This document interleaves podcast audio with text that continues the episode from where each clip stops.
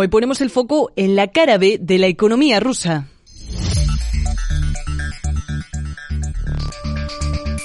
En la semana del aniversario de la invasión rusa en Ucrania, el balance es negativo para ambos bandos. Ni en la mejor de las posibilidades, la debilidad de Rusia sería una buena opción tampoco para Europa. El déficit presupuestario del Kremlin ya asciende a 25 mil dólares al tiempo que la factura para reconstruir Ucrania sigue aumentando y el Banco Mundial estima que el coste ya supera los 500 mil millones de euros.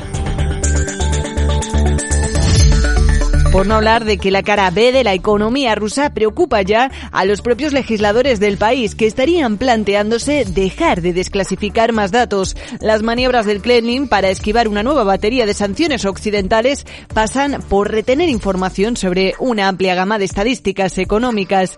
Estos datos estarían relacionados con las tenencias de reservas extranjeras o hasta las cifras de exportaciones. No hay ni rastro de los datos de comercio exterior ruso. Han desaparecido por completo. Elvira Naviulina, gobernadora del Banco Central de Rusia, insiste por su parte en que esto no es buena idea y que la única manera de que los inversores vuelvan a poner su dinero en valores o compañías rusas es que divulguen la información real y es que a pesar de que Putin saque pecho de la resistencia del Kremlin a las sanciones de Occidente, la guerra de desinformación estaría pasando factura a su economía y mucho.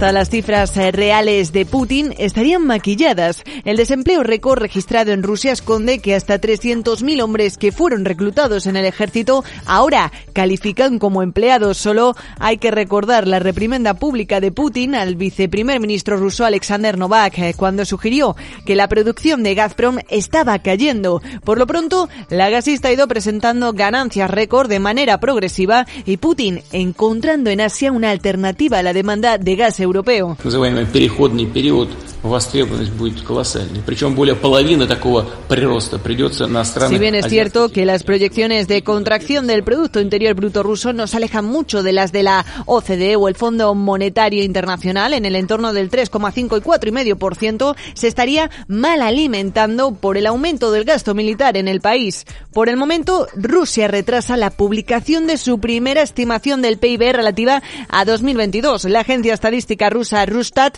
publicará este miércoles miércoles su estimación preliminar de la evolución del Producto Interior Bruto correspondiente al último ejercicio cuando anteriormente estaba prevista su publicación para el pasado 17 de febrero.